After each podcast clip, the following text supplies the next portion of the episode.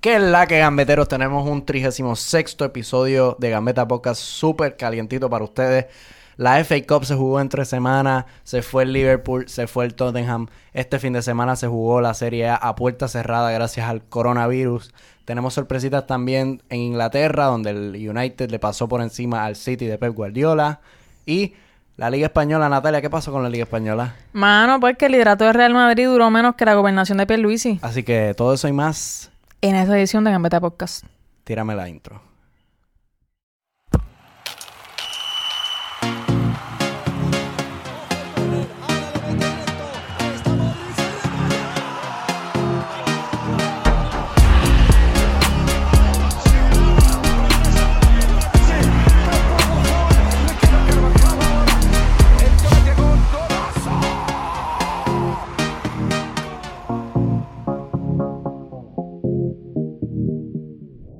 Ahora sí, Corillo. Hmm.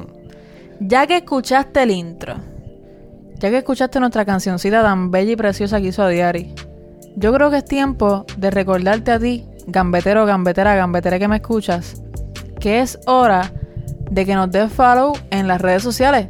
Mira, Ta- yo me voy a molestar porque lo- parece mentira. Yo iba lento, loco, yo iba lento. Parece mentira que tengamos que seguir diciendo estas cosas. Yo me molesto, así que rapidito. Instagram, Twitter, Facebook, Gambeta Podcast. Si usted nos escucha a través de YouTube, usted coge ese canal de YouTube y le da subscribe y le da like a todos los videos y le da comentario a todos los videos y de wow, este es el mejor podcast de la historia. Y si usted nos escucha por Spotify, Nos da follow. nos da follow. Y si usted nos escucha por Apple Podcast, usted sabe lo que va a hacer. Esto es lo más importante. Quiero que escuchen bien, por favor, que esto es lo más importante. Usted entra a la página de Gambeta Podcast en Apple Podcast. Y usted le da cinco estrellitas y usted pone un review ahí porque le va a dar la opción de poner un review porque Apple quiere saber su opinión sobre nuestro producto. Y usted le va a decir a Apple y usted le va a decir a todos esos posibles gambeteros que están mirando esa página y dicen, realmente esto vale la pena. Cuando ellos vean esas cinco estrellas y vean, wow, Esto es la ópera. e- ese Sebastián analiza muy bien. ¿Y yo? ese- No, no. Esto es aquí, este momento mío. Que, wow, ese Sebastián analiza muy bien. Wow, que es que este podcast es lo mejor que yo he escuchado en mi vida. Así que, Corillo, si no quieres ser tan egoísta como Sebastián, por favor haz esto. Y ya tú si- sabes, ya si- tú sabes. O sea, si te gusta Gambeta, lo tienes que compartir. No es la primera vez que lo digo. Si te gusta Gambetta, Tú lo compartes. ya está. Compártelo. Por favor. Cree en el comunismo. Ahí está. Qué horrible. ok, vamos por encima. Tenemos un lunes, un martes, un miércoles y un jueves que solamente se jugaron los partidos de octavos de final de la FA Cup. Qué horrible empezar un lunes con un juego del Arsenal. Qué Ay, horrible, Dios mano. mío, Pero bueno para los, seguidor- los seguidores del Arsenal, perdón, que ganaron 2 a 0 fuera de casa contra el Portsmouth y se califican, se cualifican, Sí, entran. entran a los cuartos de final de la FA Cup con un gol de Sócrates Papastapopoulos al 45 y en Keita al 51. Este Arsenal de Mikel Arteta se va a enfrentar al Sheffield United en los cuartos de final de FA Cup. Muy bien.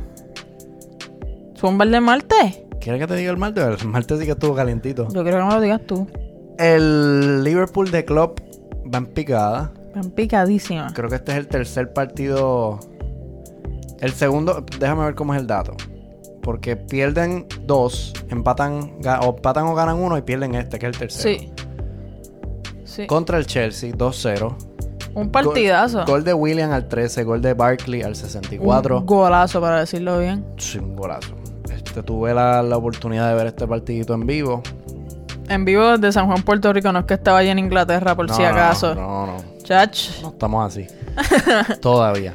Este, y sí te puedo notar, te puedo decir que el Liverpool parecía, y ojo con la reflexión que te voy a hacer, parecía un equipo de club que no gana. Un Dortmund de la vida. Un Dortmund. En el sentido, suena bien estúpido, un equipo de club que no gana, pues obviamente un equipo de club que no gana. Sí. Pero la idea estaba ahí, pero como que no había más. No sé, no había pausa en el juego, no había cabeza. Se Era notaba- todo como que para adelante, para adelante, para adelante, para adelante y no. Se notaba que estaban un poco afectados por las derrotas anteriores. Sí. Que es normal, luego de que estás invicto toda la temporada, que llega una derrota y puede ser que te vayas para abajo, pero ya veremos nuevamente que en la liga pudieron reivindicarse y volver a su, a su camino correcto, a su sendero victorioso. Yo venía diciéndolo de cierta manera, que veíamos ese Liverpool que no ganaba tan contundentemente como antes.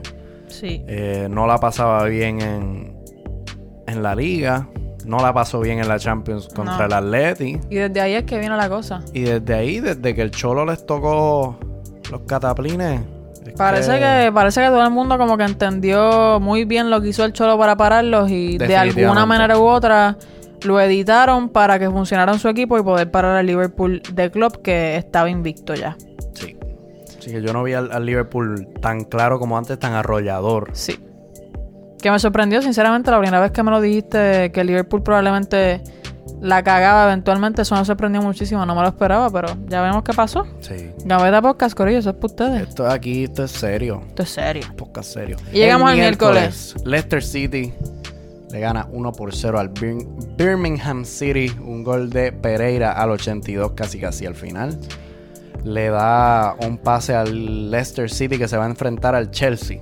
Ahí está. Así que el Chelsea que le ganó al Liverpool y el Leicester que le ganó al Birmingham- City se van a enfrentar en los cuartos de final de la FA Cup. Y el Manchester City, después Guardiola logra entrar a los cuartos de final gracias a un gol de Agüero al 53 que le ganan al Sheffield Wednesday. Ahí está el todopoderoso Sheffield Wednesday. Le ganan al Sheffield Wednesday un Wednesday.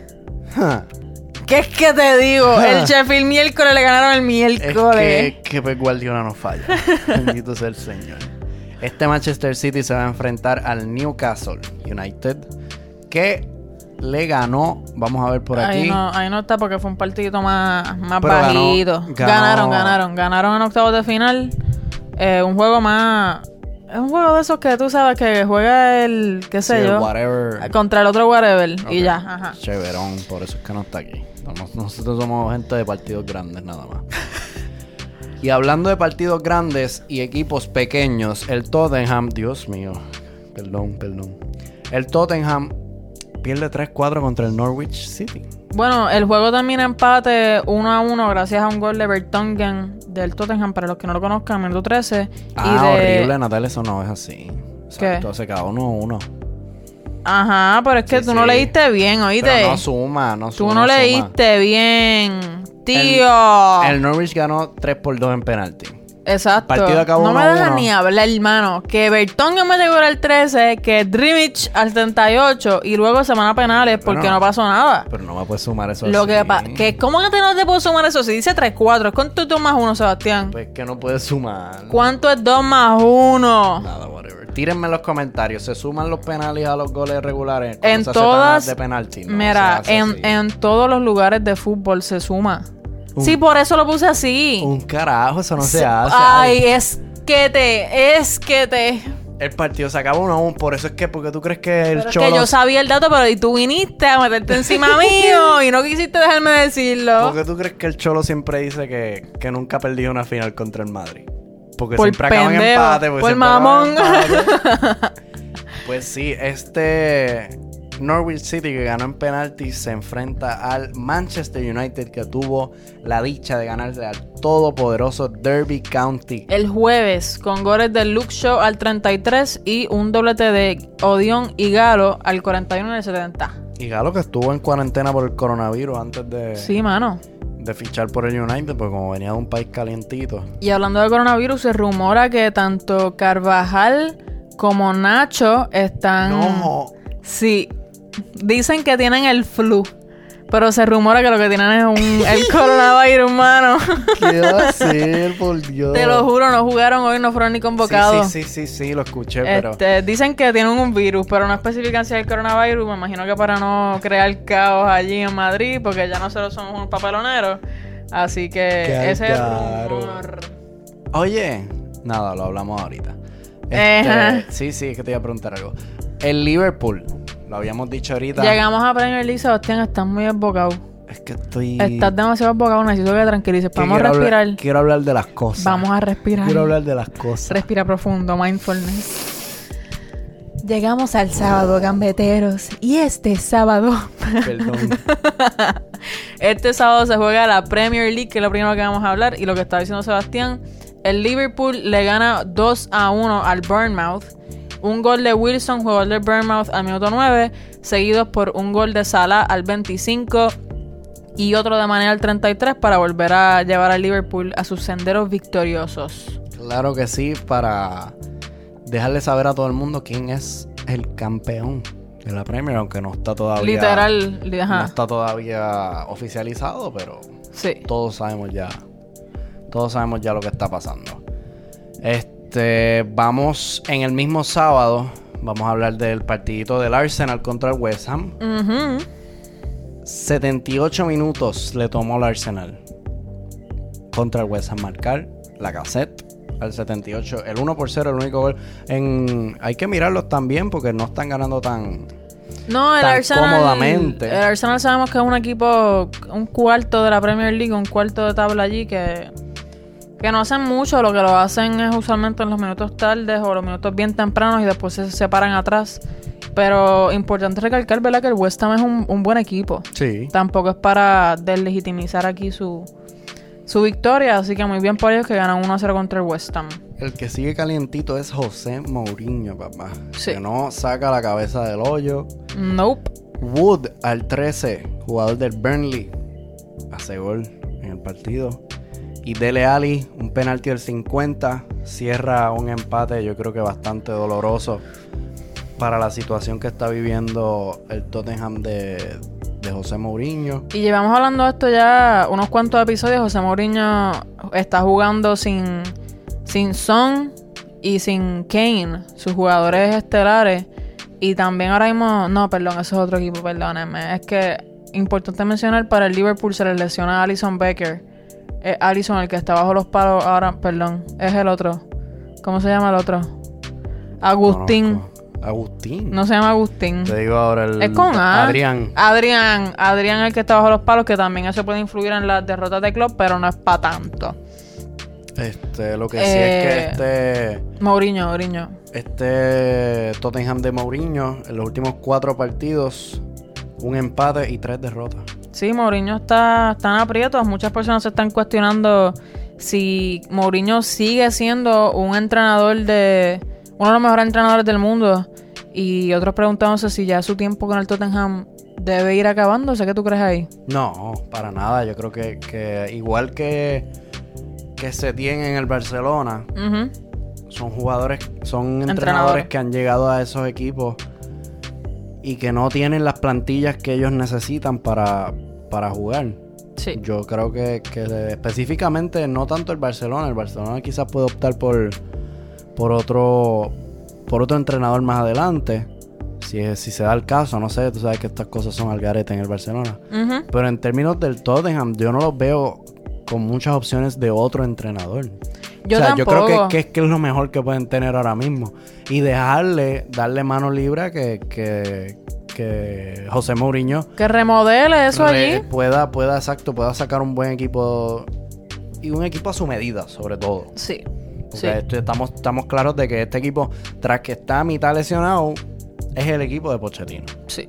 Estoy de acuerdo. Así que. Estoy de acuerdo. Y José Mourinho, para contestar la primera pregunta que hice, para mí sigue siendo un, un entrenador, uno de los mejores entrenadores del mundo. A pesar de su, su, su tiempo, su racha mala en el Tottenham, que está tratando de acostumbrarse y toda la cuestión, me, me parece que es un muy buen entrenador aún. Fíjate, un buen temita sería los mejores entrenadores de este momento. Oye, eso es como con un buen episodio extra. ¿Tú no crees? Hmm, vamos a dejarlo ahí, vamos a dejarlo ahí. Y seguimos en el sábado. El sábado también se juega la Bundesliga, en el cual el Leipzig de Sebastián empata 0-0 contra el Wolfsburg. Soy el gafe. Y el Moru- eh, Borussia Mönchengladbach le gana, perdón, pierde contra el Borussia Dortmund 1 a 2 gracias a Hazard. Thorgan Hazard, no Eden Hazard, es el Hazard bueno. El que anota, jugar, anota un gol al minuto 8. Luego Stindl, un jugador bastante estelar para la Alemania próxima, anota el gol del empate al 50. Y Akraf Hakimi, uno de los sellos de Real Madrid, anota el gol de la victoria para el Dortmund al 31. No solo seguido, sino que, que regresa hasta, al final de temporada se supone que regrese a, Sí, y a de las eso, órdenes de Zidane. de eso quería hablarte. Los jugadores cedidos de Real Madrid esta temporada son Martín Odegaard, que lleva 7 goles y 8 asistencias. Akraf Hakimi, que lleva 6 goles y 10 asistencias. Importante, Martín Odegaard sabemos que está en la- Real Sociedad, mientras que Hakimi está en el Dortmund. Sergio Reguilón en el Sevilla, un gol y 4 asistencias. Y Takefusa Kubo, 2 goles y 3 asistencias. Y como modo de chiste, Kylian Mbappé con 30 goles y 3 asistencias. No, no, no, no, no. no. Ay, Dios. Ay, Dios. No, no, no, no. No, no, no, no, no. Ay, seguimos, seguimos. Ahora sí que entramos a territorios un poquito más eh, familiares. Eh, que le cua. Antes de, de dar las tablas de ambas ligas que habramos mencionado, porque el domingo El tenemos domingo otros se partidos. juega, el domingo se juega. Tenemos partidos de liga este pasado sábado. El Atlético empató 2 a 2 contra el Sevilla de mi tío Cristóbal Soria. Así es. De Jong al 19, el look de Jong, no de Jong el bueno. Que de hecho, este parece que es el de John Bueno ya. No, por Dios. Morata de penalti al 32, Joao Félix al 36 y Lucas Ocampos de penalti al 43 le daba ese empate al Sevilla que tanto necesita, especialmente contra un equipo grande como el como el Atleti luego de que se, se cuestione la la la continuidad de Julian Lopetegui. Sí, ¿verdad? Es que eso está... Queda, en, queda bastante tocado luego del pase que hizo el, el Sevilla en Europa League contra el club, si no me equivoco. Sí. Fue un, fue un pase bastante feíto. La, la afición no salió para nada contenta. Yo creo que, que los sevillistas deben mirar dónde ha estado el equipo recientemente, quién es Julian Lopetegui, este, lo que le puede aportar Lopetegui a un futuro no tan lejano a este Sevilla y darse cuenta pues que, que este Sevilla entró a la temporada muy bien. Y Sí. que quizás pues estaba de un bajón, pues está de un bajón, pero no es razón para ni siquiera cuestionarse la, la labor de Lopetegui. No, me parece, estoy totalmente de acuerdo contigo y me gustaría mencionar también que este es el segundo gol consecutivo de Joao Félix. La mejor racha que tiene el Atlético de Madrid. Llega de lesión estos últimos, antes de este Sí. mes, ¿no? Así que... Parece que con la lesión pudo tener un poco de mindfulness, de meditación aquí como Sebastián ahorita y llegó Sí. un poco más, más puesto para luchar por su, su puesto en Atlético y demostrar por qué costó lo que costó. Yo creo que, que él debe estar mirando si el Cholo continúa a fin de temporada o no. Y me parece que es excelente que comience a, a revivir en estos últimos meses de la temporada, ya que si el Cholo no sigue, pues depende del próximo entrenador si lo juega y la manera en que va a remodelar el equipo nuevamente para, para acomodarlo, para que Joao Félix brille como brilló en el Benfica. Sí, jugar para Joe Félix, yo creo que Sí, es la clave. sí, esa, sí. Es complicado. El Atlético va a tener que acostumbrar a sus jugadores más veteranos a jugar de una manera que no están acostumbrados. Sí, yo creo que, que si llega otro entrenador que tiene otra filosofía que no es la del Cholo, va a haber que hacer una limpia bastante profunda. Empezando por Coque. Porque son, exacto, son jugadores que están acostumbrados. Demasiado. su- su- sus vidas profesionales han sido bajo el Cholo Simeone. Sí. Y están acostumbrados a que meten un gol y se echan para atrás, a defender, a no jugar la pelota bien, ese tipo de cosas. Sí. Pero llegamos, llegamos aquí al, al Barcelona contra la Real Sociedad. Tenemos varias cosas que queremos mencionar sobre este partido. Eh, la primera que me gustaría mencionar es previo al partido, este, la en el entrenamiento previo al partido, el último entrenamiento previo al partido contra la Real Sociedad, Messi estuvo 40 minutos hablando en el vestuario. Sí, reporta la cadena Onda Cero Sí. en España. Supuestamente. Lo que pasa es que, que en Barcelona, como venimos sabiendo hace tiempo, tienen problemas tanto de plantilla, tanto este, de manager, tanto de eh, directiva, de todos lados. O sea, de todo lo que puede ir mal está yendo mal. Sí, en- entre esas cosas tenemos que Marc-André Ter Stegen, uno de los señalados por Pablo Sarabia, el segundo entrenador de- del Eder. Barcelona. Eder perdón. No, pero Eder no. no vamos a explicar un poquito la, la situación de, de Eder Sarabia, el segundo de Quique Setién pero en el sí, sí, sí. banquillo Dale, dale, para darle un poquito de contexto. Eh, luego de que se acaba el clásico, Salen unas imágenes de Movistar, eh, una cadena que, que se, además de transmitir los juegos en España, se, se caracteriza por hacer un segmento que se llama Lo que no viste, algo así, este, lo que no se vio, ese tipo de cosas. Las cosas que las cámaras no presentan, que luego se van analizando según otros Exacto. datos. Este, y sale un Eder Sarabia en el banquillo muy, muy, muy a tope. Eh, hablando malo, criticando las actuaciones de los jugadores. Eh, se había dicho en un principio que se critica a Griezmann porque dice en una parte este cuando tiene que jugar no juega y cuando tiene que tirar no tira, ese Sí. tipo de cosas. Eh, Bueno, eh, eh, ¿verdad? Citando aquí, estoy viendo el video un momentito aquí. Eder Sarabia menciona en una ocasión. Gol, mete el Antoine, eh, refiriéndose a la, a, la, a la acción clara que falla Antoine en el clásico y dice: Me cago en mi puta madre. Eh, tirándole la mala ahí a Antoine Grisman. Además, le dice que por favor que vaya suave, porque si tira duro, pues obviamente se va, se va a ir. Y otra de las cosas que, que aparenta ser una tiradera para, especialmente para Frankie de Jong, yo lo vi cuando la primera vez que lo escuché, dice, pero tirar al gol, a mí me parece que es a Frankie de Jong, que varias veces estuvimos mencionando durante el podcast anterior que Frankie de Jong tuvo muchas oportunidades para tirar al gol y optaba por pasarla por el tipo de jugador que es. Eh, vamos a ver qué más. Gritándole a Leo Messi. No hace nada de lo que hay que hacer. De repente empieza a jugar y tirar cuando tiene que jugar la pelota. Carajo. Exacto.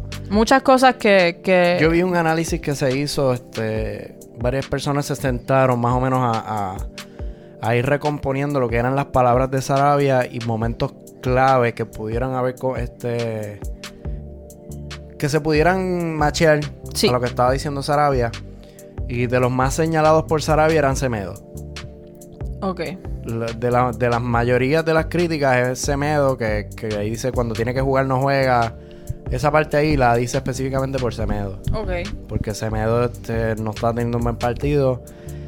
Es verdad lo que dice Antoine. Yo creo que en general la actitud de Sarabia no es criticable para nada. No, para nada. Para nada. Este, yo creo que es un segundo entrenador que ve cómo se plantearon las cosas en la pizarra y que no están saliendo y pues se molesta porque es normal, ¿no? Y me parece excelente. Se, se lo mandé a Sebastián por Twitter enseguida que sale y le dije que es tremendo análisis. A mí me parece súper bien. Sí, tener un segundo entrenador que, que esté tan metido en el juego, que alienta a los jugadores, que, que los coja por donde los tienen que coger y decirles, mira, es que así no se juega, esto es el Barcelona y vamos a jugar como si fuésemos el Barcelona. Entonces, luego de que salen estas imágenes, se filtra a través de medios catalanes que la plantilla no está contenta con la actitud de Sarabia. Se le empieza también a, en distintas conferencias de prensa a decirle que esa no es la imagen que tiene que salir del club. El mismo Barça sale y dice que, que van a hablar con Sarabia. Sí.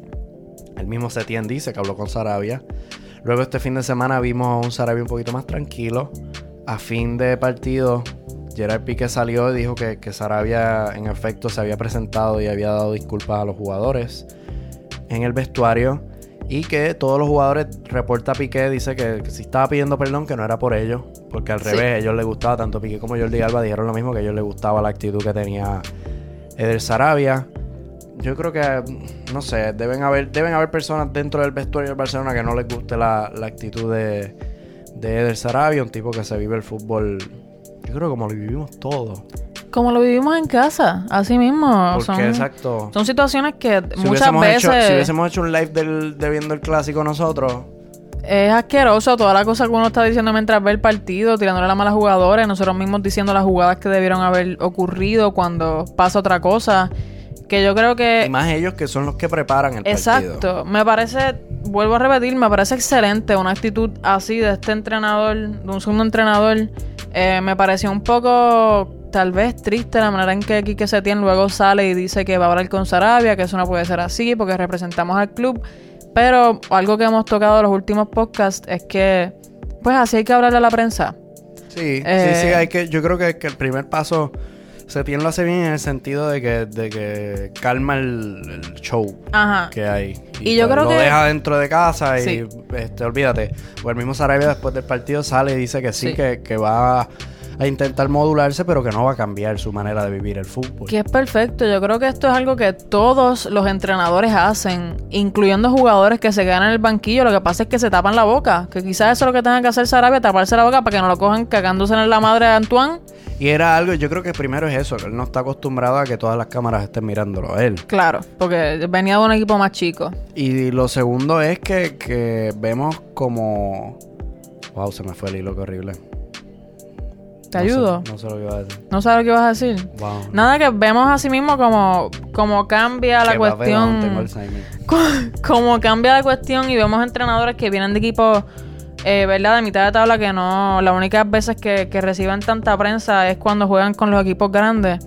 Y ahora que están en un equipo grande, pues se tienen que acostumbrar a la cuestión de la prensa, que estén siempre encima de las cámaras, etcétera. Que es bien importante que cada cual se acostumbre a eso, pero, pero vuelvo a repetir.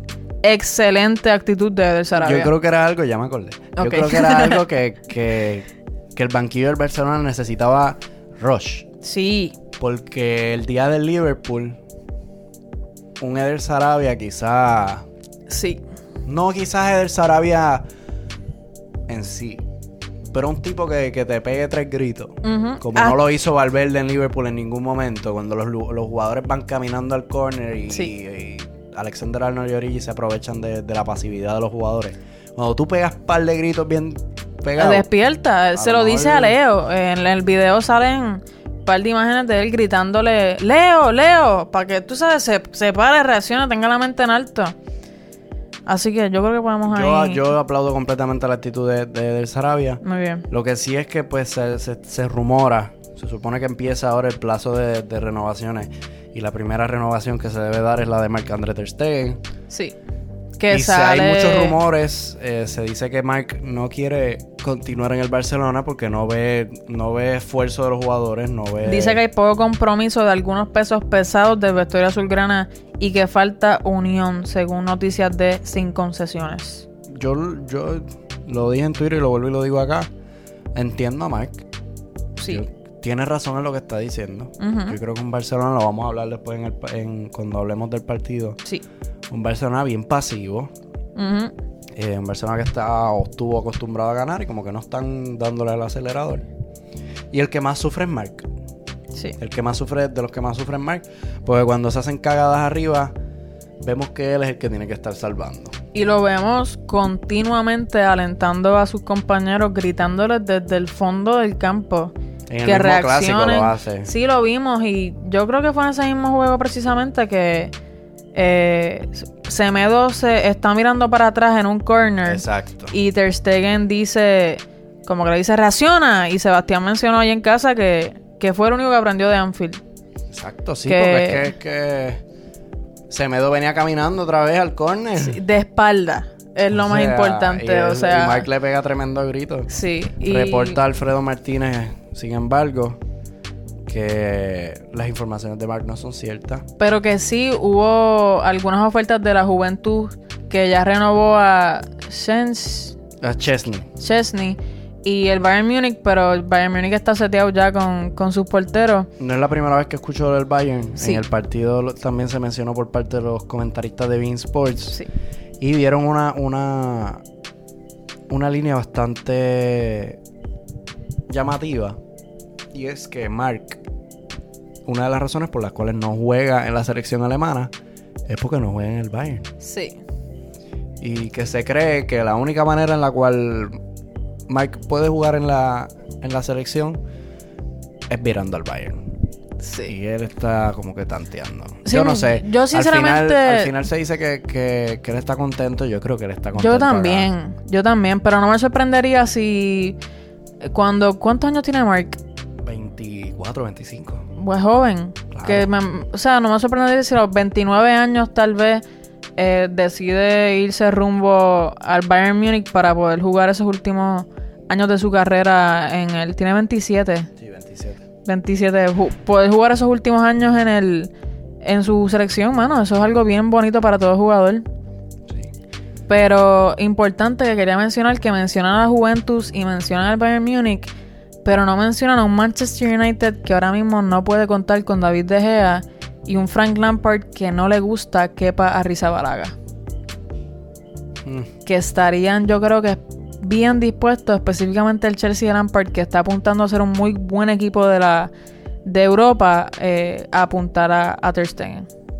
Yo creo que, que Está complicado. no el- podemos, exacto, no podemos, no podemos negar que, que Mark está entre los mejores, si no el mejor para mí, el mejor top portero 3. del mundo. Quiero decir top 3 porque ahora mismo, ¿verdad? O sea, no estoy diciendo que Courtois Courtois- tiene un buen nivel también. No, sí, pero por eso mismo te iba a decir que no quiero decir que Courtois es el mejor portero del mundo, pero Courtois acaba de batir los récords de Oblak y, y Ter Stegen en la Exacto. liga. Que para mí esos tres son los top porteros del mundo ahora mismo. Exacto. Y, y yo creo que primero que, que sería un traspaso complicadísimo y carísimo. Carísimo. Dicen que son como Este- 180 millones Uf, por un portero. por un portero. Es que ma- es, es que, Es que Mark es la ópera. es el portero. Yo creo que no. Si se va a Ter Stegen, yo no sé qué vamos a hacer porque es el portero para el Barcelona. Yo creo que es el mejor portero Volverá que juega, Silicen. que juega con los pies. Sí, eso sí, eso es O correcto. sea, Mark juega con los pies y Sí. es algo que, que en el Barcelona tú necesitas sí o sí. Sí. Yo, yo optaría por volver a donde Silicen si, si Ter Stegen se va. Sí, pero aunque Silicen no jugaba tan bien con los pies. No, pero es tremendo portero. Y Neto. mm, Neto no. ¡Uy! Neto, Neto- está nulo, es lo que está. Se Neto no-. Neto no, no, yo no confío en Neto. Sí. Pero ahora Hablando podemos... entonces sí del, ¿Te queda allá. algo por ahí o, o- No, no, no. Eso mismo te iba a decir que fuésemos para el juego para seguir. Hablando entonces de lo que fue el partido, yo creo que sigue la misma línea de todo lo demás. Un Barcelona plano, un Barcelona sin alma, un Barcelona sin ideas, pasivo, lloviando. Sí. Eh, da la sensación que los primeros 45 minutos Martin Braithwaite fue el mejor. Eh, va a otra revolución. Me da la sensación de que, de que hay muchos jugadores que ya se les acabó su ciclo en el Fútbol Club Barcelona, tanto lo mismo que tú has dicho ya del Real Madrid. Este, yo creo que ya ahí estamos pensando ya en un fin de ciclo de varios jugadores en el Fútbol Club Barcelona, jugadores Sí. que, que no están físicamente para dar la talla, ni mentalmente tampoco. No. O sea, hay, hay cosas, sí, tienes que correr. En el fútbol tú tienes que correr, no es correr por correr. No. Pero tienes que correr, no te mu- muévete, busca algo, no, una pasividad. Y yo creo que, que... Que eso es lo que resalta de Vinicius y de Mendy. Exacto. Que aunque la cagan mucho, están corriendo y desequilibrando constantemente el partido. Exacto. Y es algo que le falta muchísimo a Barcelona desde Valverde. Sí. O sea, que vimos que uno de los problemas era Valverde, pero no es todos los problemas. Sí. Eh, yo creo que la gente de Setien al principio venían con una idea de revolucionarlo todo. Se han dado cuenta que, que gracias a estos jugadores, no me voy a tirar la lista de mencionar a, a- a todos. Yo voy a mencionar los del Madrid más pero adelante. yo quiero, yo quiero mencionar este a varios. Los menciono ahorita. Se dan cuenta que, que con estos jugadores no pueden hacer todas las cosas que quieren hacer. Entonces vemos un Barcelona que vuelve un poco a las dinámicas de Valverde con dos o tres cambios clave. Sí. Tampoco es lo mismo porque el Barcelona aspira a, ganar, a dominar el partido. Contra la Real Sociedad, sin embargo, no dominan el partido. No lo Eh, dominan, ¿no? No Y- lo dominan por la misma pasividad. Y yo creo que, que vuelvo y digo, o sea, Braithwaite fue el mejor. Sí. Y en el, en el partido del clásico lo vimos también que Braithwaite cuando sale Entra hay una diferencia, otra, hay una otra. diferencia notable entre él y sus compañeros que es que yo sé que es algo que repetimos muchísimo, pero es bien importante tener esa mentalidad no de equipo chico necesariamente, sino tener hambre, mano, hace falta hambre. Hambre, hambre, definitivamente. Yo señalo de este partido a Semedo. Yo creo que es un tipo que, que no está para jugar en el Barcelona. Para mí, yo lo he dicho siempre, para mí mi lateral derecho se llama Sergi Roberto. Lo, Lo vemos sé. una vez más, un tipo que le mete ganas al partido, Sí.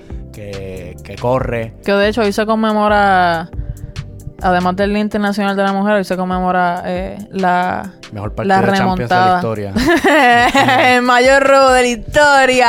Vamos. Pues este, para mí mi, mi, mi lateral derecho se llama Sergi Roberto precisamente por eso, un tipo que tiene ganas. Sí. Eh, un tipo que no se te cae nunca.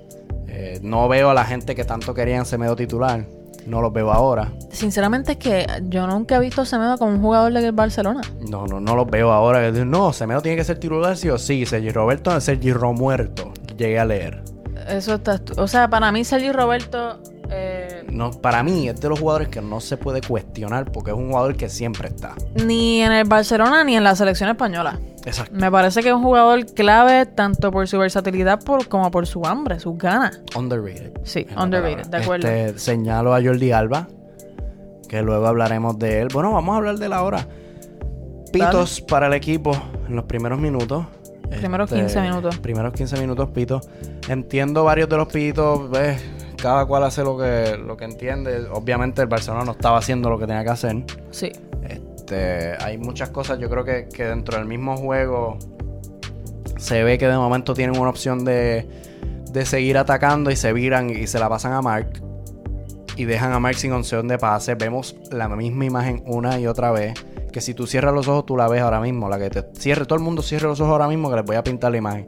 Marc André tiene el balón, tiene a la izquierda a Lenglet, a la derecha a Piqué, y está mirando a ver quién se la pasa porque nadie Sí. hace el cabrón desmarque. Nadie. Y entonces termina dividiendo el balón. Bordalas, eh, entrenador del Getafe, menciona en una de sus últimas conferencias de prensa que para él que el portero tenga 69 pases es un fracaso. Bueno, es que Bordalas entiende el fútbol de No, otra manera. que- no, claro, claro, pero me parece que es importante mencionarlo porque entiendo que el Barcelona juega a otra cosa. Más sin embargo, es importante entender que aunque juegan otra cosa, que el portero tenga 69 pases también representa un juego que, que va hacia atrás. Sí, sí. Lo que pasa es que, que la filosofía del Barcelona es eh, construir desde atrás. Sí, sí, sí, claro, por eso quiero... Pero yo, yo critico también un poco lo que se hace de que si hay una opción de ataque, virarte y pasarla para atrás, otra vez. Ajá. No. O sea, pero sí entiendo, para mí, de las cosas más fundamentales del fútbol es salir con la pelota jugada. Sí. O sea, salir con la pelota abajo y la pelota es tuya. Eso para mí es innegable. A mí lo que diga Bordalás... Yo sé que te otro- vale, yo sé que te vale, Bordalás pero... es otro cholo, ¿entiendes? Oye, no es así. En términos de juego. Ma- Para mí es parecido al De Madrid. trancarte, de trancarte el juego a falta limpia. Eso, All ok, cholo. sí, estoy de acuerdo, estoy de acuerdo, estoy de acuerdo. De no jugar la pelota. Yo O sea, creo ver que de otra manera. quiero también traer este tema que estuvimos conversando por Twitter entre... ¿Qué pasó? No, todavía no, todavía no. ¿Todavía no? No, porque está bien, me está queda bien, lo está de- bien. se me queda en el aire lo de Jordi Alba. Ah, perdón, perdón, verdad, Este- verdad. Perdón, la mía, mala mía. Que lo vemos, vemos los pitos y toda la cuestión. Un Barcelona sin ideas, un Barcelona sin tiros a puerta, ¿verdad? Un partido para mí asqueroso. Sí. Un penalti al 81 de Leo Messi. Podemos hablar entonces ya de la. De la... Podemos empezar desde Exacto, cero. Sí, este, podemos hablar entonces de lo que íbamos a hablar. Que en realidad te lo un quería... penalti para que para mí es mano. Yo creo Ay, que no podemos. va. Nos vamos, vamos por parte. Para mí es mano. Porque el reglamento dice que todo contacto es mano. Y bajo esa de esto es mano. No vamos a hablar de que no, que en el partido de tal. No, no, no, en es que tal no, día no, le dio aquí no y quiero fue hablar- mano. Para mí sí hay fuera de juego. que quiero buscar algún momento aquí. Sigue hablando un rato ahí. Habíamos quedado al principio de temporada que todo contacto en la mano era penalti. Sí. Y mano se entiende de, la, del, de donde empieza el brazo. Así Sí. que yo lo entiendo, o sea que es mano. Sí es cierto que luego salen las imágenes y se dice que que Arturo Vidal está en fuera de juego, lo cual lo está. Exacto. O sea que, que en términos prácticos el penalti no es penalti. No porque no haya mano, sino porque la, la jugada es inválida. Vemos también el pisotón de Messi. El pisotón de Messi, de, de Messi, de Messi fue al minuto 20. Este. ¿Verdad? Eso no es que fuese nada. Nada que hubiese cambiado el partido. No lo estoy diciendo por eso, sino que simplemente se ignora por completo esa falta que hace Messi, Messi claramente a, a Llorente. Sí. Y eso es una amarilla. Sí, sí. es una sí. amarilla. Solamente quiero establecer que es una amarilla. A Messi más adelante le dan una amarilla. La primera vez en la historia que recibe tres tarjetas amarillas en tres juegos consecutivos. Es la décimo, creo que es la 11 o la 12 de Piqué y estaban mencionando algo que me gusta mucho ver, que tú mides un equipo por las amarillas que tiene. Cuéntame de eso. Bueno, que mientras más amarillas tienes, se refleja que no estás controlando el partido. Ok. Que no estás en control de lo que está ocurriendo en el juego y que te ves obligado a, a faltas, faltas, faltas para parar el juego. Sí. Eh, lo de la mano que estabas mencionando, estoy de acuerdo en que si fuese una jugada de Real Madrid, Oye, es involuntaria. Lo quiero- eso, lo a eso aclarar. iba, a eso iba, exacto. Pero eh, siento que si los papeles estuviesen inversos, Yo llegaría aquí igual que tú, diría que es mano, porque el reglamento nuevo dice que toda mano es, eso es sancionada, es penal. Pero a eso iba, que es involuntaria y que es importante mencionar también que es involuntaria. Primero, o sea, eh, tú me mencionaste esto en un juego del Madrid, que yo pedí penal, no nos dan el penal, y el jugador está, el jugador de, de- no me acuerdo qué equipo De era. la Real Sociedad, no. No, no, no, no. De, verdad que no creo qué equipo era, pero la cosa es que viene brincando. Y tú dices, bueno, por ley de inercia, el tipo tiene que brincar y los brazos se le van a subir. No es, que, tiene los, no, no es que tiene los brazos Sí, sí, sí, mal sí, sí. posicionados, que con más razón el jugador de la Real Sociedad primero le da la cabeza y de la cabeza rebota la mano. Que siempre hemos visto que si, si la. Si No, le da, le da directamente en la mano. O sea, le da directamente aquí. en, en sí, el. sí, le da directamente- Justo debajo de- del hombro. Exacto, justo debajo, entre el hombro y el, y el codo. Sí. eh, pero me parece que es importante mencionar que es involuntario. Porque si, si choca, si pasa Ahí es su mano. cabeza, ahí no es mano. Ahí no es mano, exacto. Pero gracias por la aclaración. Pero me parece importante recalcar. No sé si es un robo, simplemente por eso. Me parece que es un robo a la cuestión de que Vidal estaba fuera de juego. Y que no lo miran. No lo miran, yo- exacto. Yo, yo también, pues, es que Y es si- claro, yo si- no te puedo negar si, eso. Si no quieres decir robo, pues fueron favorecidos por el árbitro en esa Definitivamente el, ocasión. el VAR condiciona el- este partido Sí. y condiciona el liderato. Condiciona el liderato. Gracias por decirlo, de verdad. Eso era todo lo que quería llegar en realidad porque Yo creo que es que- importante ver, no, no estoy solamente hablando de la rivalidad Barcelona-Real Madrid, sino que en todos los partidos los árbitros no están, eh, no tienen un balance en, en la manera en que pitan. O sea, de ninguna manera todos los árbitros pitan como les sale del fondillo, mano. Sí. No tienen reglas bien establecidas o cada cual hace lo que sea con el reglamento. Yo creo que hay dos cosas aquí que hay que mirar. Primero es que el, que el arbitraje en España Es está, está en, en- en su peor etapa. Sí. In- incluso con el VAR. Este, porque hoy vemos como el pisotón de Messi que, que quizás yo no sé si el VAR debería entrar ahí. Yo creo que no, No, no, entra. no, no entra, pero es una jugada bastante clara. El jugador ya está totalmente desentendido Aunque de la jugada. Yo creo que, que esa jugada no se, no se no se sanciona porque el árbitro está lejos y no lo ve. Creo. ok, Y porque Leo está en la banda opuesta al lineal. pero estoy de acuerdo en que eso ahí pero no si entra lo el miras en el replay. Ajá, ahí no entra el feo. VAR, estoy de acuerdo que ahí no entra el VAR. Este, pero sí debió haber entrado el VAR a evaluar la jugada completa, no solo a la mano, que estoy, se- es que, que da la sensación que se los olvida. Sí, y, Y lo no se hemos te visto. eso. Lo hemos visto varias veces, no solamente en la Liga Española, que de momento se, se olvidan que, que continúa, mano. Ese, esa jugada tiene cuestiones previas que hay que analizar. Y yo creo que lo segundo que debemos mirar, yo creo que cuando empezamos aquí, tú y yo establecimos la regla de que no íbamos a hablar de, de robos ni nada por el estilo. Yo creo Sí. que en caliente ambos podemos hablar de robos. Siempre. Yo el primero que vengo aquí digo que, que, Sí. que el Real Madrid, la- las tres Champions seguidas, fueron tres robos seguidos. Sí. Pero Toda la como. cuestión, pero es en caliente. Cuando tú lo analizas en frío, realmente es bien difícil ponerte a pensar que hay una mafia a favor de alguien. Estoy de acuerdo, pero sí Este- podemos, como tú mencionaste, que este partido sí, Este y el liderato fue por, Definitivamente el- este Barcelona está líder. por, por por decisiones, sí, por Por decisiones del VAR. Eh, Precisamente Bien. es eso mismo. Este, vemos una liga condicionada. Quiero volver un poquito antes de cerrar el tema ya. Yo creo que no nos queda. Hay un. Ah, sí, exacto. Este, antes de, de pasar a los otros partidos, porque ya estamos cortitos de tiempo. Eh, Rakitic parece un exjugador. No sé qué carajo hace siendo titular.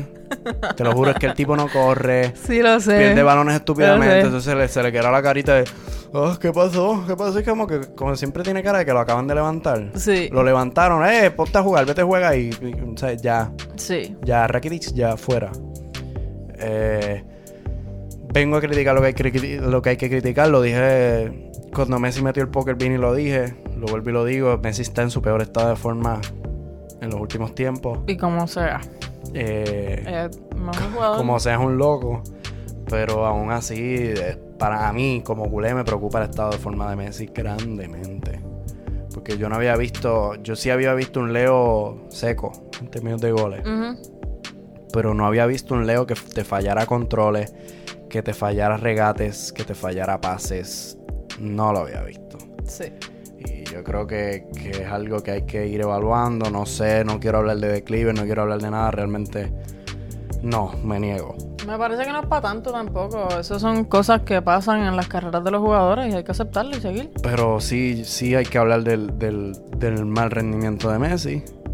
Eh, te destaco que Griezmann no toca la pelota. Yo creo que eso es algo más táctico que otra cosa. Yo creo que Griezmann tiene mucho que aportar si se le deja Sí. aportar. O sea, si le das balones al espacio, si lo pones donde tiene que jugar, eh, se le puede sacar buen jugo a, a Antoine. Bright White, nada que, que reprocharle. Tipo nuevo que viene con hambre de jugar. Y Jordi Alba es uno de los gran apercibidos de este partido. De los que recibe mayores pitos. Sí. Y lo vemos cuando precisamente marca gol luego de la entrada de Ansu Fati. Que Ansu Fati es otro de los jugadores que cuando entra hace cosas más allá de lo que hacen los jugadores. En términos de que lo vemos con regate, con desmarque y se mueve, ¿entiendes? Sí, claro. Este, y hace un desmarque brutal y le da una asistencia ahí a cara de gol a, a Jordi Alba que lo marca y se tapa los oídos. Sí. Y cuando tú te tapas los oídos te estás refiriendo a la afición. Gol anulado. Bien anulado. Por fuera de juego de Ansu Fati, bien anulado. Sí. Este, Y es que me, me sabe muy mal. Me sabe muy mal porque queda en ridículo porque le anulan el gol al cabrón. Sí. Y, Sí. y aún así sale a explicar su celebración, ¿entiendes? sí. La Eh, celebración, nada, todo bien. A nadie le gusta que el público vaya en contra nuestra. Respeto al público, pero también a mí me tienen que respetar. No me gusta que sirven en el minuto 15 con empate a cero. Mire acá. O sea, si te estamos silbando es porque hay algo que no estás haciendo bien. Sí. Yo creo que. que somos, nosotros somos fans de Barcelona. No de ti. Primero que todo. Cara que tú, rata. que tú estás en el Barcelona. Tú eres uno de los jugadores del Barcelona. Sí. Pero no estás por encima del Barcelona. Sí. Por encima del Barcelona, solo uno. Y cuidado. Cuidado si dos, porque Ronaldinho también. Y cuida, exacto, y cuidado. Que, que a Leo no se le va a pitar nunca y a Ronaldinho no se le pitó nunca. No. Ni a Puyol, Este, etcétera. pero a ti se te puede pitar porque tú no eres nadie, ¿entiendes? Un buen jugador y todo, pero si estás en mal estado de forma, si estás haciendo las cosas mal, te tengo noticias, se te va a pitar. Y yo creo que Jordi Alba es uno de esos jugadores que no tiene hambre ya de ganar. Está acostumbradito y es de los, de Es los amiguitos de Messi. es un no nene toca. engreído. Exacto. Está, Eh, demasiado engreído, de verdad que estoy de acuerdo ahí. A mí nunca me gustó Jordi Alba, pero, ¿verdad? Sin, siendo amiga tuya y podcastera al lado tuyo, entiendo tu, tu enfado y lo comparto. Sí, no, no, eh, Y yo creo que, que es un sentimiento que va más allá. Sí. Hay varios jugadores que, que quizás se identifican con, la, con las expresiones de Jordi. Y los que se identifiquen con las expresiones de Jordi, yo creo que deberían levantar la mano y pedir transfer Sí. en, en verano. Porque estás en el Barcelona, papá. Estás abierto a las críticas. Y el Camp Nou no es un campo que se caracteriza específicamente por pitar a sus jugadores. Así que cuando lo hacen. Cuando eh, se está haciendo es, es serio. Es legítimo, que- sí. Y eh, voy a brincar al, al Real Madrid. Teníamos otro plan establecido, pero no quiero cortar la línea a de la liga. romper el molde. Sí, es que no, no quiero cortar la línea que tenemos, está chula. Así que hoy domingo que estamos grabando Día Internacional de la Mujer a todas nuestras mujeres que nos escuchan. Lo que te iba a preguntar, ¿el Real Madrid salió con alguna indumentaria No, celebrando el Día de la Mujer? me parece que no. El Barcelona sí salió. ¿En serio? Sí, el Barcelona sí salió con camiseta. Mira, yo creo que el Real Madrid no va a hacer nada hasta que el CD Tacón se Sí, ponga el nombre del Madrid va- conociéndolo porque son medio macharranes los cabrones. Sí, me parece que, que sí, que sí, Sí. definitivamente. Eh, nada, el Real Madrid sale a jugar contra el Real Betis en el Benito Villamarín con una alineación compuesta de. Voy ahora, voy ahora, voy ahora. Thibaut Courtois, Marcelo, Sergio Ramos, Rafael Barán, Eder Militao de, lateral derecho, ya que, como mencioné, eh, Carvajal y Nacho están un poco chavaditos con el coronavirus, aparentemente y alegadamente, como dice la Comay un- una línea de tres en el medio campo con Tony Kroos, Casemiro y Luka Modric como en los tiempos de antes. Y arriba, Vinicius Jr., el estrella, Karim Benzema, el que no anota, y Lucas Vázquez, el malo. Lucas, el palo Vázquez. Mano, eh, una alineación Piernas de palo. que todos vimos, simplemente vimos la convocación. Yo pensaba que Zidane iba a comenzar con una línea de tres. Sí. ¿En Yo, sí. Yo pensaba que iba a ir. Ah, porque viste convocado a Militao. Vi a te y dije. Sergio Ramos en el medio, Barán y Militao. O Barán en el medio porque a Sergio Ramos le gusta subir. Pero eso no fue lo que hizo Zidane. Zidane parece un, un entrenador en, en, en FIFA, en Player Career, que nunca cambia la alineación ni porque se muera. Es un poco frustrante. El Real Betis Bior Betty. nos arrolló. Eh, muy- Fíjate, háblame, háblame del partido porque creo que, que la sensación que hay, no noté tanto eso. Es que eso, de eso mismo estamos hablando ahorita desde que estamos. Yo estoy caliente ahora mismo. Acabamos de llegar de ver el juego. Yo estoy bien calientita con lo de Real Madrid. Pude bajar revoluciones comiendo, pero sigo como que en high. Eh, la primera mitad es desastrosa. Tengo los datos aquí. El- la primera mitad, de hecho, se acaba con un empate 1 a 1, un gol de Sydney al 40 y un empate por un penal bien pitado. Sí, cabe sí, recalcar, Sí, sí, sí, sí, eh, que anota Benzema gracias a que, eh, perdón, El mismo Sidney. Sergio Ramos le, le da el penal, ¿verdad? Para que, para que se tranquilice un poquito ahí. Que no, no ha anotado ya como no había anotado en seis partidos. Y previo a eso nada más tenía un gol en los últimos. Pero lo que quería mencionar era que esta primera mitad termina con un, una posesión bastante igualada. Un total de 10 tiros a 10 tiros de Real Betis versus 4 de Real Madrid. Dos de esos tiros de, dos de los 10 tiros de Real Betis, perdón, fueron a puerta. Uno fue gol, mientras que el otro tiro a puerta que tuvo Real Madrid fue solamente uno y fue fue el penal. El Real Madrid no tuvo tiros a puerta en toda la primera mitad. De hecho, el dato que tú compartes más adelante es que Mariano tira el Sí. doble de veces que Benzema en menos tiempo. Eh, y que Benzema es el único tiro que tiene el penal. Sí, Benzema tiene solamente un tiro a gol, que es el penal, y Mariano cuando entra, que fue como en minuto 70-80, tiene dos tiros a puerta inmediatamente, prácticamente. Eh, Nada, además de eso, cuatro fuera de juegos de Real Madrid versus cero de Real Betis, y igualmente la- las faltas están igualadas. Pero me parece que es importante porque en papel, si lo quieres ver de, esta- de esta manera, el Real Betis sí nos arrolla. Y no solamente en papel, yo vi el partido, vi la, Yo- vi primera mitad. igualado. Es que entiendo por qué lo dices, porque no fue tan desbalanceado como el clásico. El clásico se nota más que la primera mitad fue de tal y la segunda de tal. Pero yo digo que nos arrollaron porque no tenemos ese enlace entre el mediocampo y la delantera que nos permita anotar. Ellos sí lo tienen y aunque no lo aprovechen porque no tienen la mejor puntería de la historia, sí llegan y llegan 10 veces. Dos matices.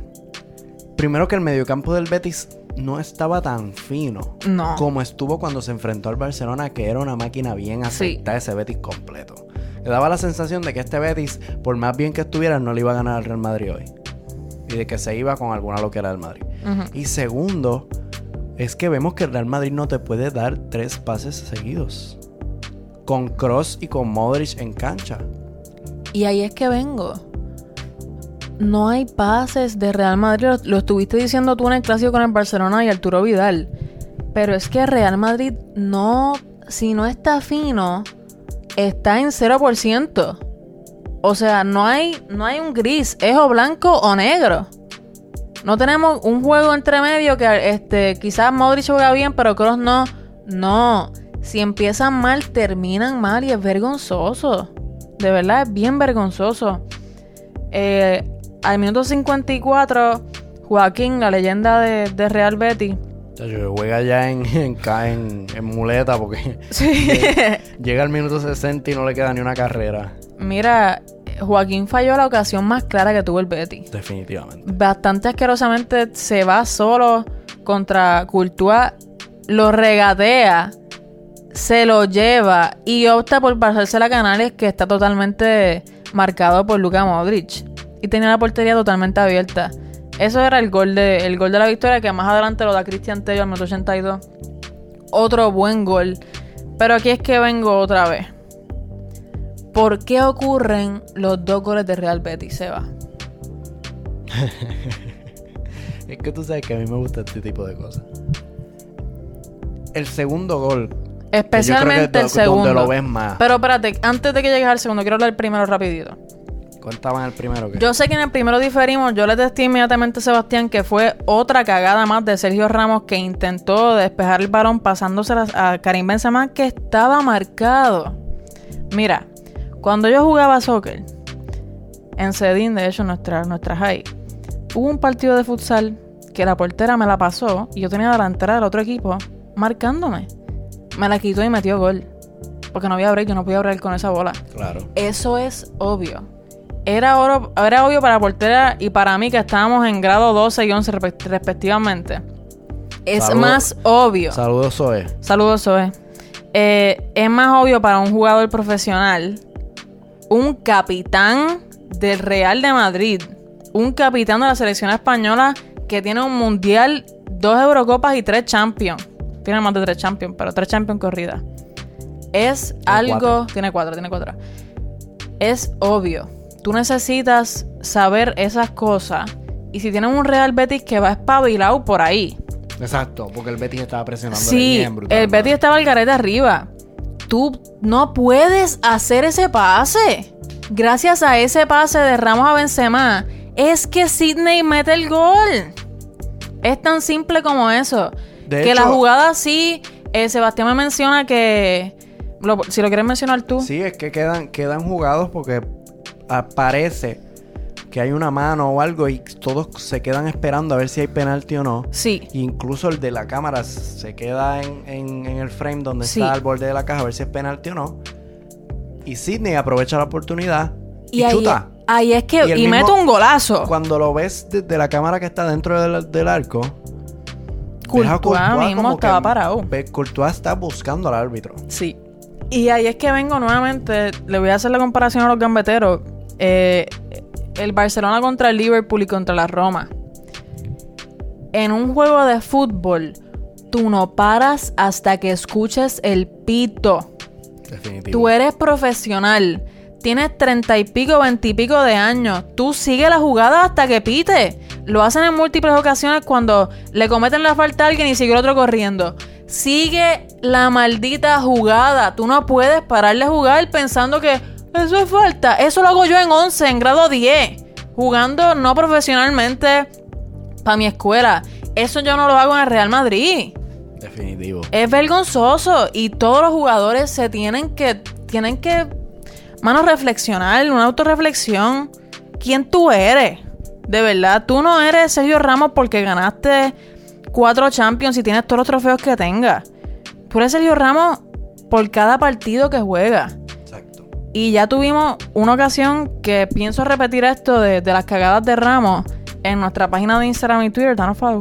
Este, pero esto no es la primera vez que ocurre y Sergio Ramos no está defendiendo.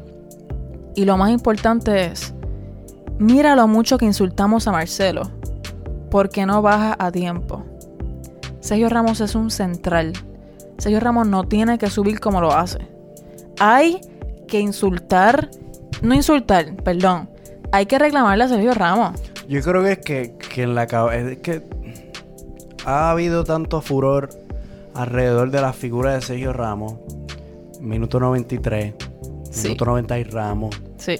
De que estamos apretados y de que sube el capitán y mete el cabezazo y wow, qué bueno es. Y yo creo que, Se le que- fue. que se le ha metido en la Se le fue. Y voy a tomar lo que dijiste de Jordi Alba. Eh, obviamente, Sergio Ramos no es un Jordi Alba de la vida. Sergio Ramos es el capitán de Real Madrid. Claro. Es un, un- o sea, top 3 mejores centrales de la historia, yo diría.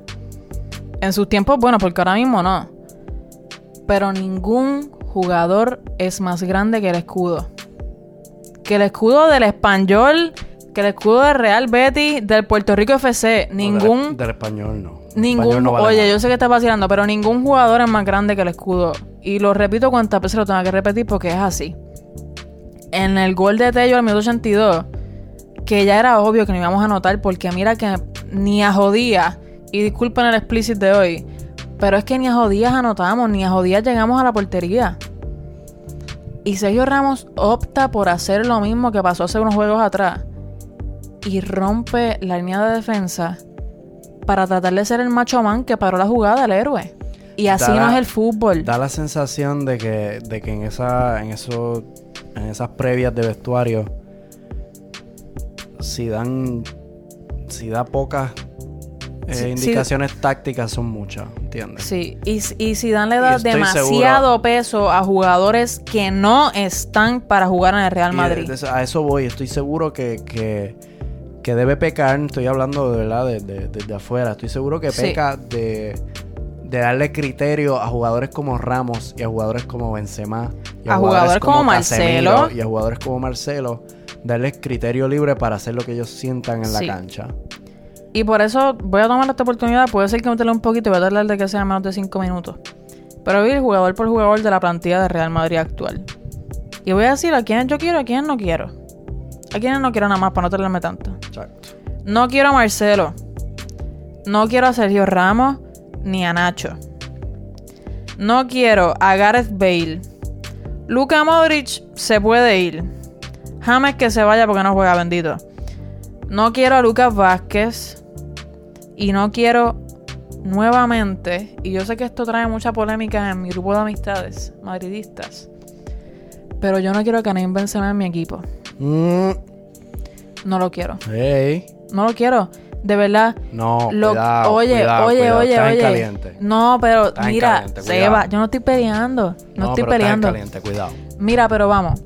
Hace dos temporadas, una temporada quizá, yo estaba en mi casa porque no tenía podcast aún, diciendo que yo no quería Benzema en el Real Madrid.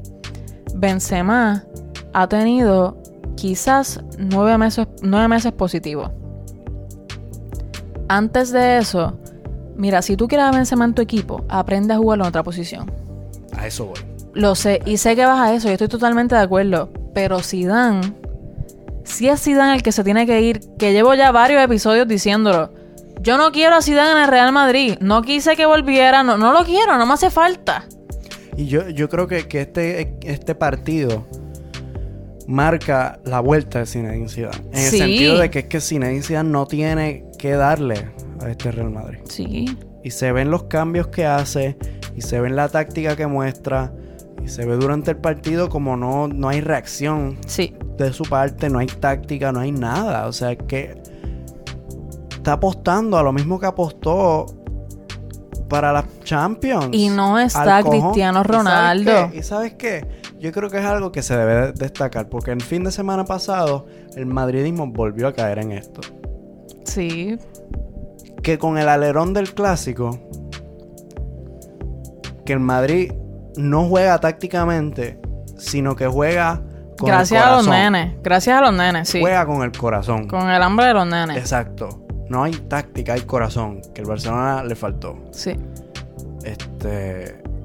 Y así es que gana ese partido el Madrid. Y así es que gana esos Champions a corazón. Sí, y mira, te lo digo porque me siento tranquila. Yo creo que el episodio que el que peleamos como por 40 minutos por Braithwaite, cuando en realidad habían razones más allá de Braithwaite, este...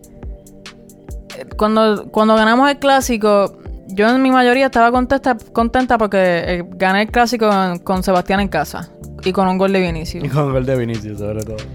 Y un gol de Mariano. El primer gol en liga y el, su debut en liga esta temporada. Pero me siento tranquila porque yo no estaba tan ilusionada por, por el Real Madrid. Te lo llevo diciendo hace muchísimo tiempo. Eh, No, ni yo tampoco, se me olvidó decirlo en el Barcelona. sí, no. yo sé, yo sé, pero es que te lo digo que si me cogías cuando acabó el partido, yo dejé de verlo en el minuto 70. Yo dije, es que no, no me interesa. Estaba escuchándolo y ya. Pero si me coges cuando se acaba el partido, te digo que no quiero volver a ver el fútbol del Real Madrid. Que de verdad que en los próximos podcasts voy a llegar sin ver ningún juego, así te iba a decir. Porque, eh, y, y no va a ser así. Ustedes me conocen ya bastante. Sí, pero es que somos masoquistas igual de Sí, yo mano. ¿Para qué me siento a ver este Barcelona? Así que lo que voy a hacer es a sufrir. Sí, mano. Se y- lo dije a Luli precisamente. Sí. Yo, yo no sé para qué yo veo a esta gente jugar. Es que es asqueroso el sentimiento de impotencia que le da a uno como fanático del fútbol, que nos vivimos los partidos como que es el, la mejor parte de la semana que juega el Madrid y para ti que juegue el Barcelona. Definitivo. Y que, que hagan estas vergüenzas pesa mucho, de verdad. Pesa mucho y a esto quiero llegar. Que el Real Madrid y el Barcelona estén jugando tan mal y que como sea, la liga sea de uno de nosotros dos, representa más allá que, que, que la mala racha de nuestro equipo. Yo creo que representa una liga española que no está a nivel. que llegue a Europa y se caga. Ya sea en la semi, sea en la final, que lo vimos con Atlético muchas veces, sea en la ronda que sea, la Liga Española no está al nivel de las demás ligas. Tú tener una liga, eh, y esto, esto te confieso que sí lo digo media tibia, no en caliente, pero media tibia. El Getafe está jugando espectacular. Y el Atlético también está jugando malísimo. Esta liga no es de ninguno de los tres de siempre. No. Y como sea, la va a ganar alguno de ellos. Pero sabes qué? que aún así, este. Hay que destacar la labor del Getafe en Europa. Hay que destacar la Claro. labor de, del Atleti en Europa, que le Sí, logró pero, ganarle el pero campeón. ¿verdad que no sería sorprendente que ya la próxima se eliminan? O si no la próxima, la, la, la después. Claro.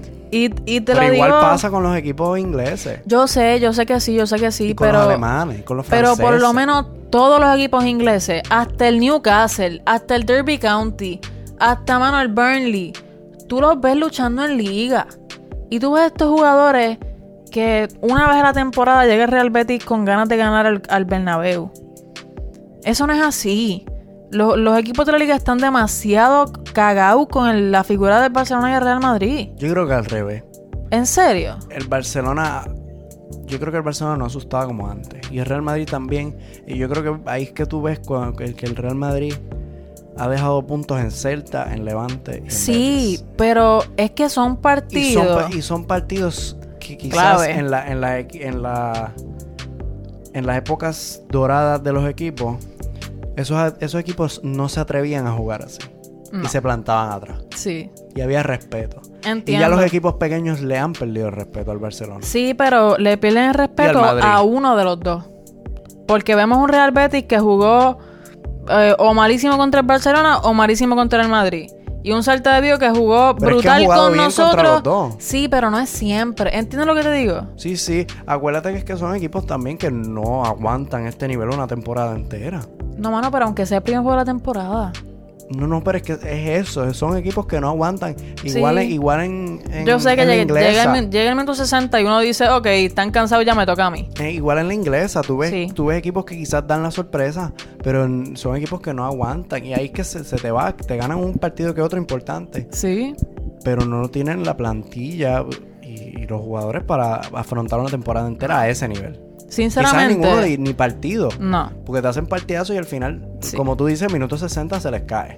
Y por, eh, en verdad, la conclusión que quiero llegar es que eh, me gustaría que, que otro equipo ganara la liga ya. Me gustaría ese despertón de que de momento un Leicester de la vida gane la liga española. Un Leicester City. Un- eh, por eso sí, un Leicester City de la vida. Sí, no un Leicester López. Un Leicester City de la vida. Que ganen así la liga y que, que despierten los grandes. Y que los chicos se acostumbren a que pueden hacerlo. Porque esto de que Real Madrid y Barcelona, un poquito el Atlético. No, mano. Lo digo con tanta sinceridad y con tanto fanatismo a Real Madrid. Quiero que otro equipo gane la liga ya. Que estos tipos despierten, que voten a medio mundo. Que salgan de la mamonería y que, que traigan jugadores que quieren jugar con el corazón. Y que cuando los traigan los pongan a jugar. Eso es lo que quiero. Yo creo que podemos- cerrar ahí la liga y continuar, que nos falta poquito ya. Vamos a, a- a dar esta, esta La tabla. tabla. de la liga que yo creo que, que, dado el análisis que tú das, la liga la va a ganar el menos malo de los dos. Sí. Eh, de mi parte, en el partido de ayer contra la Real Sociedad, sábado para ustedes gambeteros, parecía como si el Barcelona podría ganar esta liga y la ganaría no por mérito propio, sino porque el Madrid la perdería. Sí. Hoy vemos que es un escenario completamente distinto, que el Madrid está en el mismo o peor nivel que nosotros. Yo creo que el. Madrid está mejor que nosotros. Y pero sinceramente me da muchísimo miedo que el Barcelona gane la liga gracias a este partidito que, que obviamente fue favorecido por el árbitro. Porque sé que va a llegar bien molestito aquí. Eh, 58 puntos para el Barcelona. 56 para el Real Madrid o 55. 56. Para el 56. Real Madrid. El Sevilla con 47 en tercer lugar. En cuarto lugar el Getafe con 46. Quinto lugar 45 puntos el Atlético de Madrid. Sexto lugar 43 puntos la Real Sociedad. El Valencia con 42 puntos fuera de Europa, igual que el Villarreal. que. Queda en 38 puntos en octavo lugar. Bien. Queda, yo creo- queda una nota fea porque es que los dos equipos de nosotros están Está malo, mano, está malo. Yo no, no tengo esperanza ni de liga ni de nada, te lo juro. Yo lo que quiero es que haya elecciones, Sí, y, y un borrón y cuenta nueva. definitivamente. Pero llegamos a la Premier League el domingo que juegan dos partidos muy, muy buenos en comparación a estos dos que acabamos de, de resumir. El Chelsea le gana 4 a 0 al Everton. El último partido entre, entre estos dos equipos se acaba 6 a 3. Son partidos que prometen y pudimos verlo en este con un gol de Mount al 14, otro de Pedro al 21 uno de William al 51 y Giroud que cierra el partido 4 a 0 al minuto 54. Un muy buen partido redondo del Chelsea contra un Everton que no es malo. El Everton de Carlo Ancelotti. Que regresa al, al Stanford Bridge. Sí, Bien recibido. sí. Es un, un entrenadorazo, mucha clase. También un tipo que, que yo creo que hay que, que hay que dejarle que monte, monte su propia plantilla. De acuerdo. Cuéntame ahí, Seba. Pues, ¿Qué quieres que te diga? Manchester is red. Manchester is red. 2 a 0 le gana el Manchester United en su casa al City de Pep Guardiola. Martial al 30 y McTominay al 90 más 7. Hay que destacarlo. Sí, el partido entero se destaca por el partidazo de Aaron Wan Bissaka, el lateral derecho del Manchester United. Que lleva toda la temporada así. Chach paró por completo todas las ocasiones de, de Raheem Sterling y el, el juego es de él. Definitivamente. El juego es de el él. tipo, el tipo defensivamente es una roca. De tremendo partidazo de Bissaka. Déjame darte la tablita porque to- muchas personas dicen que Manchester is red. Pero en primer lugar está el Liverpool con 82 y en segundo lugar queda el City de Pep Guardiola con 57. En tercer lugar el Leicester City con 50. En cuarto lugar el Chelsea con 48 puntos y en quinto lugar ahora sí el 45 puntos Manchester United. Ahí está. O sea que Manchester United ha logrado meterse en puestos de Europa League. Y Manchester es como violetita. Chistecito, mango. Dios. Ya estamos, ya estamos. Vamos para la Bundesliga, que o sea, lo único que tenemos que mencionar el domingo es el partido del Bayern y el Augsburg, que termina 2 a 0 a favor del Bayern con un gol de Miller al 53 y Goretzka al 91. Al 90 más 1, perdón. Este, este partido muchos dicen que es el Bayern del 2014 otra vez. Y podemos dar la misma, la misma lectura a la liga alemana. Vemos un Bayern de Múnich líder con 45 puntos. Adiós, discúlpame, con 55 puntos. Eh, un Bayern de Múnich que no estaba teniendo un buen nivel esta temporada, pero que aún así, por las caídas eh, esperadas del Dortmund y del Leipzig, llega a estar 4 puntos por encima del Dortmund, que está en segundo lugar con 51. Bien. Y el Leipzig eh, en tercer lugar con 50. Bayer Leverkusen con 47. Mönchengladbach en puestos de Europa League quinto lugar con 46. Y el Schalke 04 con 37 puntos en sexto lugar, jugándose el repechaje de la Europa League. Muy bien, y el último jueguito que vamos a resumir en el día de hoy es el de la Juventus contra el Inter de Milán, que fue, pos- fue pospuesto hace una semana o dos debido a miedo del coronavirus. Optan por jugarlo a puerta cerrada. Muchos videos chistosos de Cristiano Ronaldo eh, saludando a la fanaticada, que obviamente no está en el estadio. Bastante gracioso eso. Y Sí, bu- bu- burlándose ahí de los Sí, muertos. y de hecho, este es Y de el. gente muriéndose y riéndose. Cabrón. Estoy jodiendo. Diablo, mano, cabrón. Yo sé que es un tipo medio no, no, no. no cuestionable, pero no malo. vacilando. Coño, se te quedó feo. Nada, nada. Eh, Cristiano Ronaldo, ya que estamos hablando de él, rompe su racha tras haber anotado 11 juegos consecutivos. Y este sí es el, el juego número 1000 de Cristiano Ronaldo. Llevamos ya como tres podcasts diciendo que este es el número 1000. Pero oficialmente, este es el juego número 1000 de Cristiano Ronaldo. Que acaba con una victoria de la Juventus. Con goles de Ramsey al 55 y Dybala al 77 que le ganan al Inter de Milán. El Inter de Milán que ya oficialmente yo creo que se despide de, de sus posibilidades de, ¿De ganar?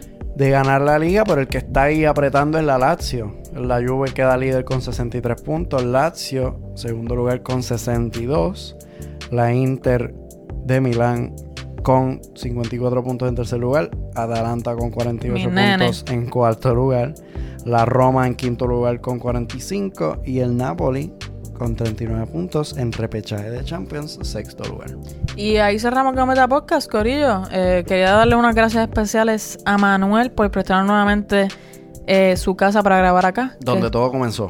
donde todo comenzó, Corillo. Y gracias por escucharnos. Por favor, recuerden follow y subscribe y reviews en todos los lugares que pueda.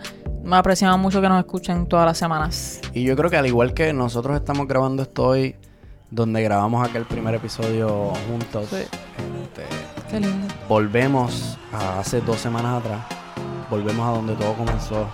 De otra manera vemos al Real Madrid al Barcelona mal, Sí. completamente.